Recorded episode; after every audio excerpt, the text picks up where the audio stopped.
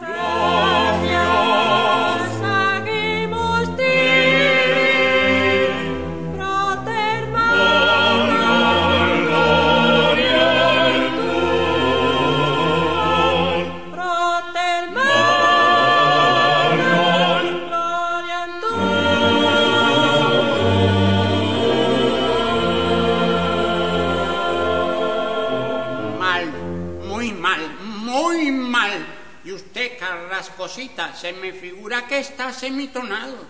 A ver, solo. Gracias a Lo que yo digo, semitonado. Repare, don Ramón, tengo un flemón como un limón.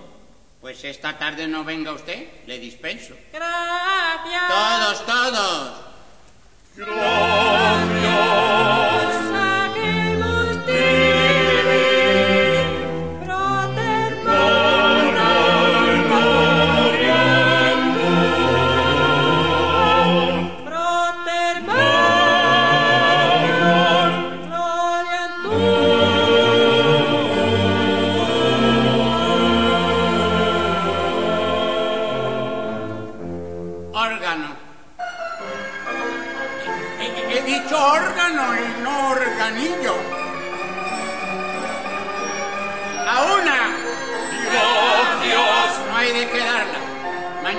Continuaremos, porque con el organillo es imposible.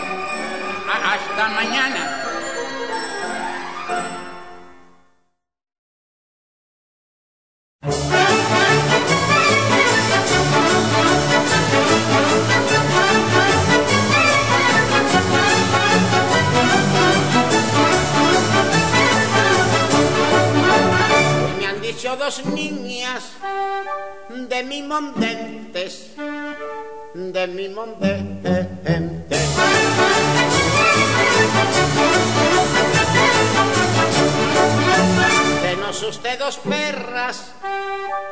Están calientes, si están calientes. Denos usted dos perras, si están calientes. Y yo les dije, por mi salud, como os pillara solas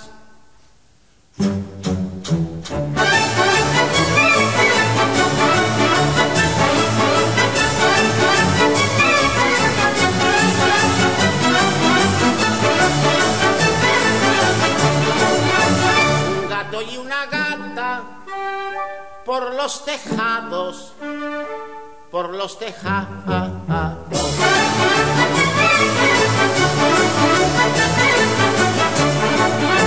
Sorprendí hace dos noches amartelados, amartelados. Sorprendí hace dos noches amartelados. Y dijo el gato, si quieres tú, cuando este se las pide. Castañas guiri, son las del resultado. Que las pilón, guiri, guiri, guiri, guita, dándole cerrado. Eso lo digo yo, que sé quién lo ha tenido cerrado del todo.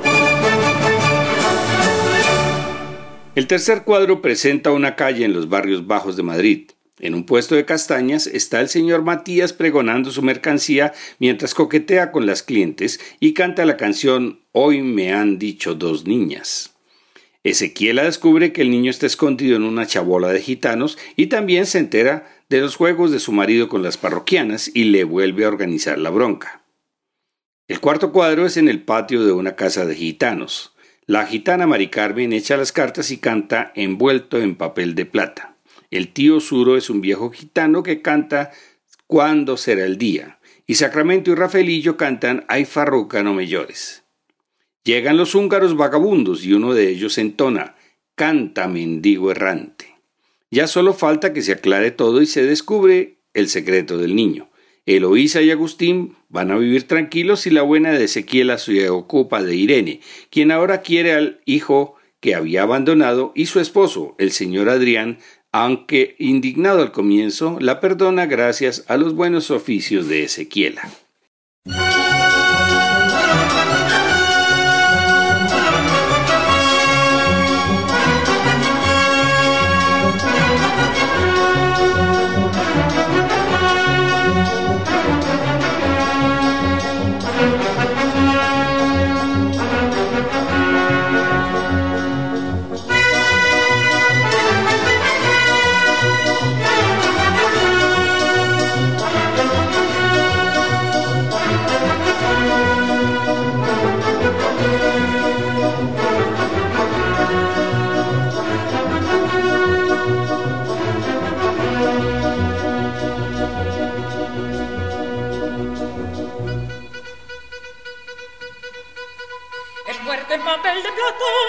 Conservo yo un capullito que arrancaste aquella tarde que junto a la fuente me diste un besito, un beso que me llegó al arma, un besito que me golpeó loca, por ser gitano el primero, ay que me diste en la boca, gitano no me dejas chale, no me des más fatiguita por tu salud, que junto a aquel capullito yo guardo el besito que me diste.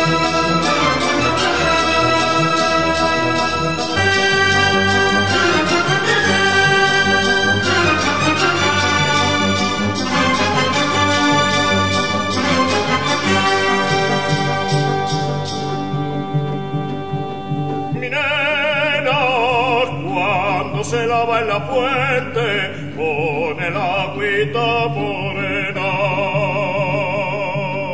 Negra la pondría usted con la herrumbre que tiene encima. No te enfades, Azucenita Branca, que si tú me camelaras, ay mi madre. ¿Y qué iba yo a hacer con un duro en carderilla? Gastártelo por cualquier cosa, tu orgullo no te hace falta. Quede usted con Dios, cara de Adiós, chimenea por dentro.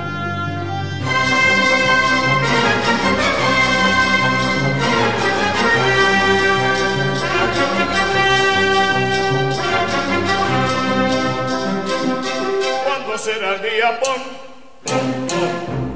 Será el día pajolero que por fortuna compón, pon, pon, ponga el último cardero y siempre así, dale que da, golpe tras golpe, pon, pon, Esto no es vía ni en nada. Por Dios, tío Zurito, no de usted más golpes que tiembla la casa. Llamas este prove desde hace tres días pa' desenura a Arcia. ¡Oh, qué desgracia es! ¡Ay, propia misma! Porque no lo llevas pa' que lo examine Ramón ni Cajal. Eso es, sortura en los brazos. ¿Así? Ahí los pinrelitos flexibilidad. A ver, ahora todo. Pues vamos ya.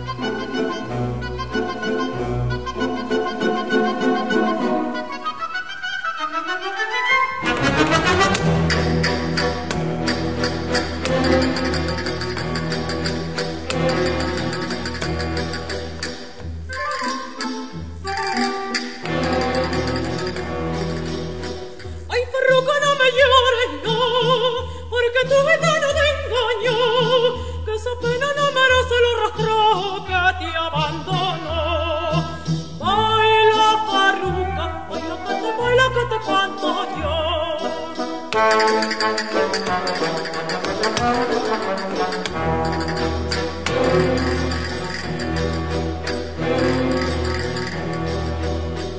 prontito se empezó a ver lo muchito que se padece.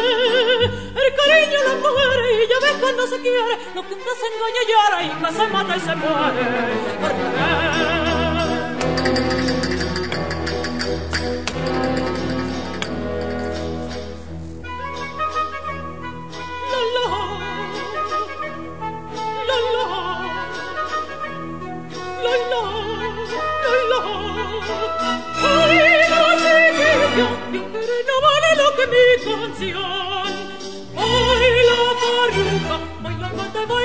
Canto yo.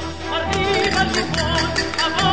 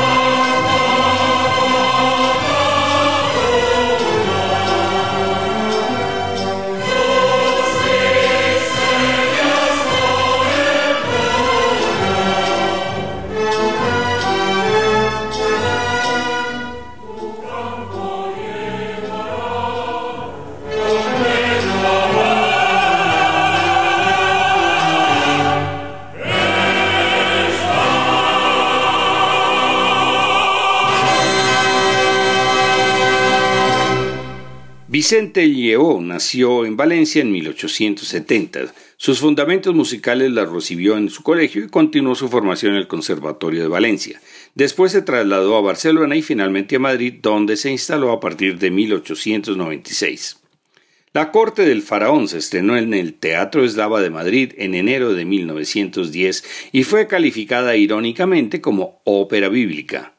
El libreto es de Guillermo Perrini y Miguel de Palacios, basado en una obra francesa que tomó por motivo, el central, el motivo central un episodio del Antiguo Testamento protagonizado por José y Lota, la esposa de Putifar, en el marco de Egipto de los faraones, y está cargada de humor irreverente y de cómico erotismo. Tiene la gracia de lo espontáneo, evita obscenidades directamente formuladas, pues todos son supuestos y juegos con palabras de doble sentido y una música de gran vitalidad. Esta zarzuela fue prohibida durante el régimen de Franco y fue repuesta en 1975, cuando ya aflojaban sus controles morales después de censurarla por 35 años.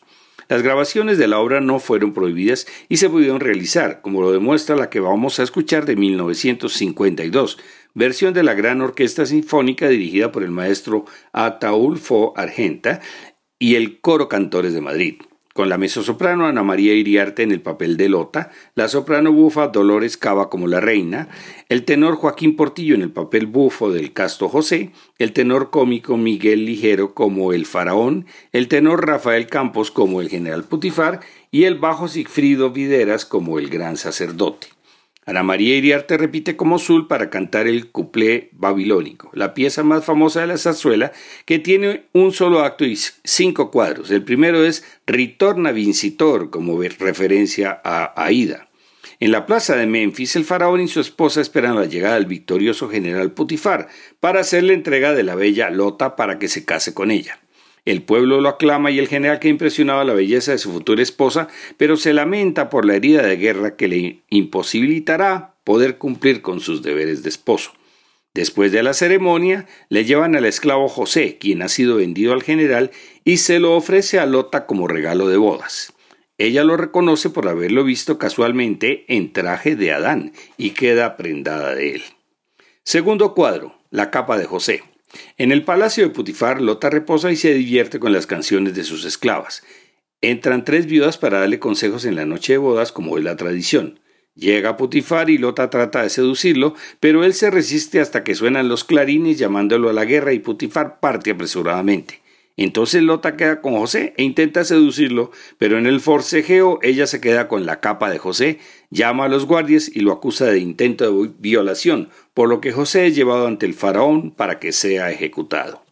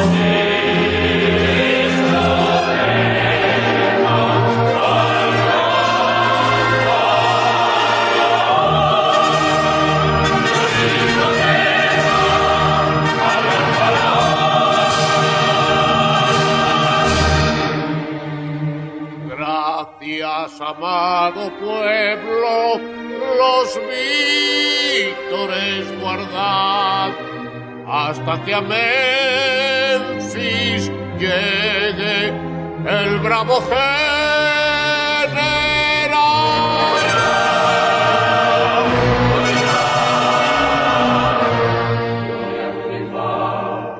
Gloria a Putifar. El gran sacerdote ya viene hacia aquí.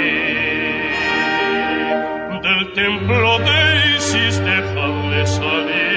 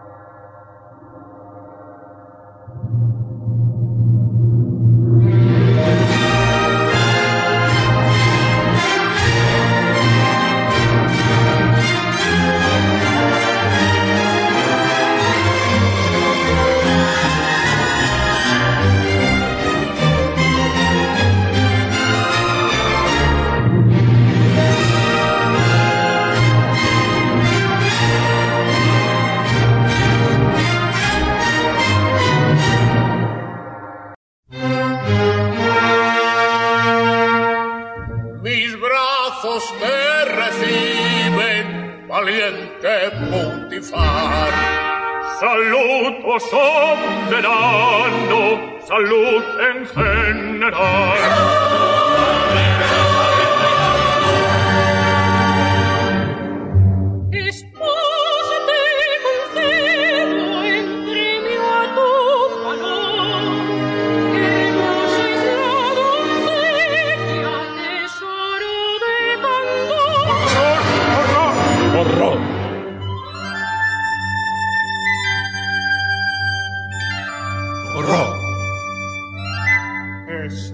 Doncellas el Señor.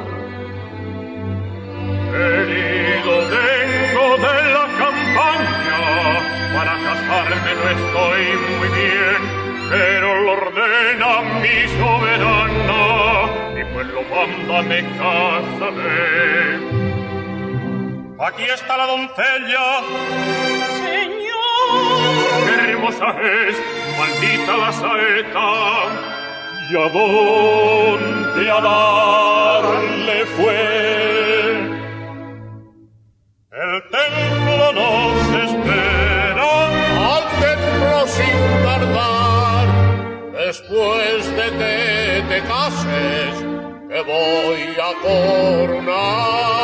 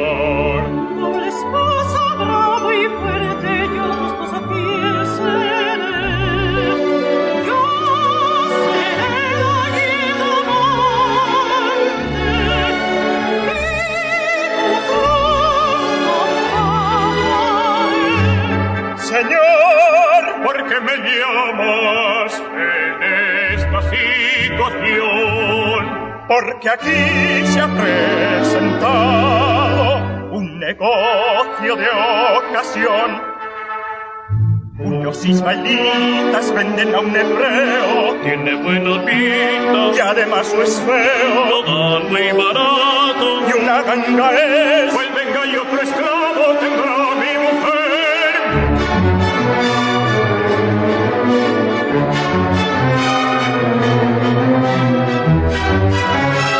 Este es el esclavo.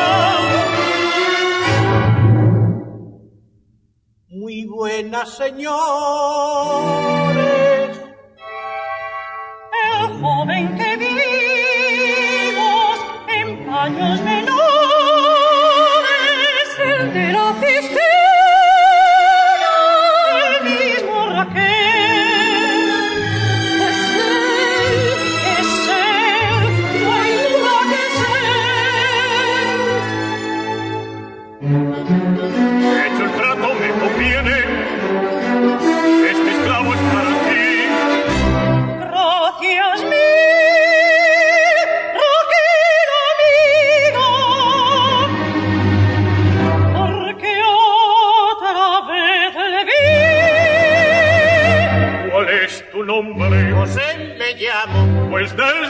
ahora yo soy tu amo.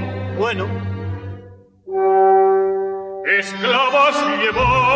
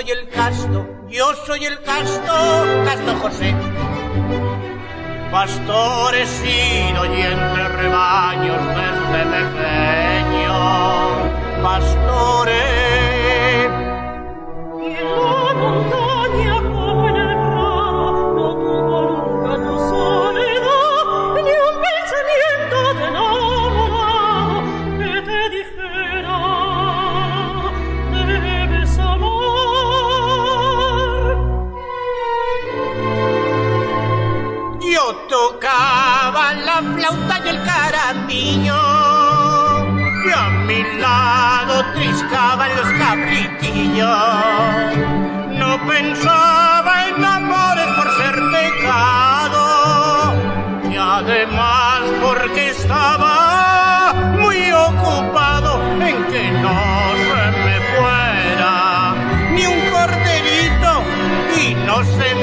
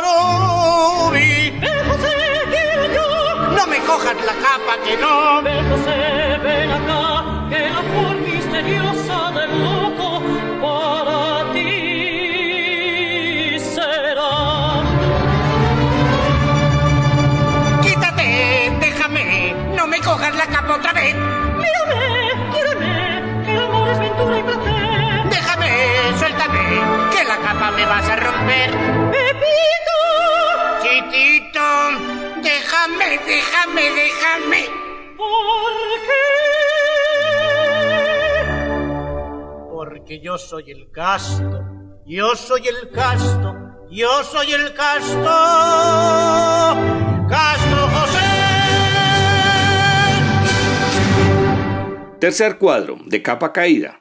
En su palacio el faraón, la reina y su copero celebran una pequeña fiesta donde emborrachan al soberano y le ofrecen los cantos de las bellas babilónicas. Una de ellas, Sul, entona el famoso cuplé babilónico. Llega Lota pidiendo justicia, pero el faraón delega en la reina y se marcha. Exponen el caso y hacen entrar a José, de quien la reina también queda prendada. Mientras se produce una discusión entre las dos mujeres, José decide huir saltando por la ventana. Cuarto cuadro, los sueños del faraón. En un banco del jardín de palacio reposa el faraón con su copero y José les cae encima, despertando al soberano, quien le comenta su sueño y José se lo revela mediante una explicación futurista y delirante, presentando ante ellos un cuadro flamenco. El faraón impresionado lo nombra virrey de Egipto. Quinto cuadro, el buey Apis. En el templo de Apis se dispone la ceremonia para coronar a José. Todos se postran ante el buey Apis y alaban a José como nuevo virrey. Señor,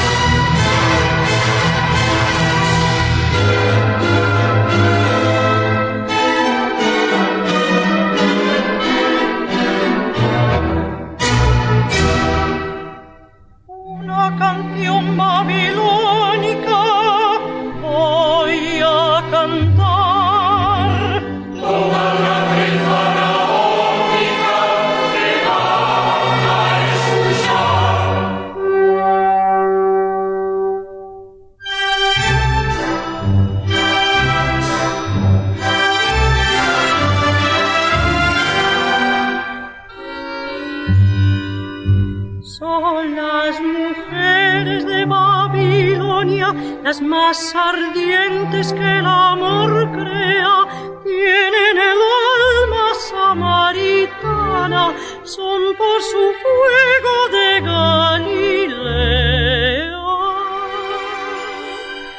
Cuando suspira voluptuosa, el Babilonio muere de amor, y cuando cantan ponen sus en cada nota de su canción. Ahí va, ahí va, ahí va.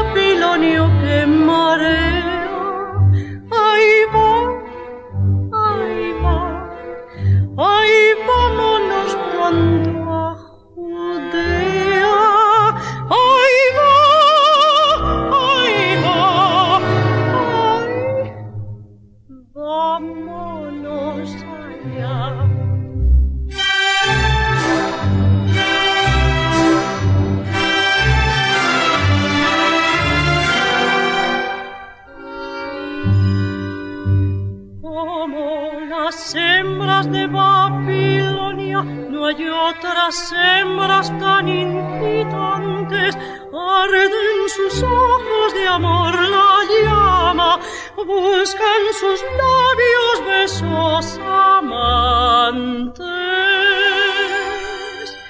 como palmeras el viento agita, doblanse y danzan sus cuerpos bellos, dando en sus giros al aire ardiente la negra seda de sus cabellos. Ahí va, ahí no, ahí va, Pilonio, quemaré. Ahí va, ahí va, ahí vámonos pronto a Judea.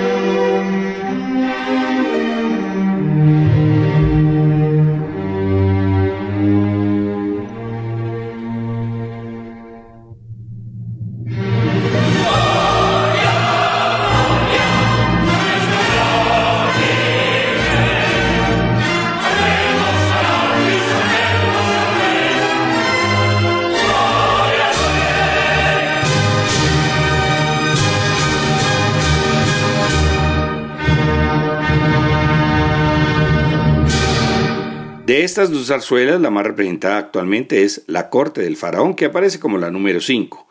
En 1985 se realizó una película homónima protagonizada por Ana Belén y Antonio Banderas. Las dos próximas semanas presentaremos primero Manon del francés Jules Massenet y después Manon Lescaut del italiano Giacomo Puccini ambas basadas en la novela homónima del abate Prévost, publicada en 1731.